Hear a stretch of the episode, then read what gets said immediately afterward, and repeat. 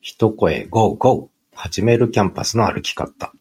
はじめる Camp@Us って何なの？というご質問もあるかと思いますが、全体像が見えにくいというお声もいただきましたので、私のポッドキャスト配信、そしてノート配信、ブログ配信、SNS 配信などなどをすべてなるべく網羅的に全体的に見えるようにしたノート記事を書きました。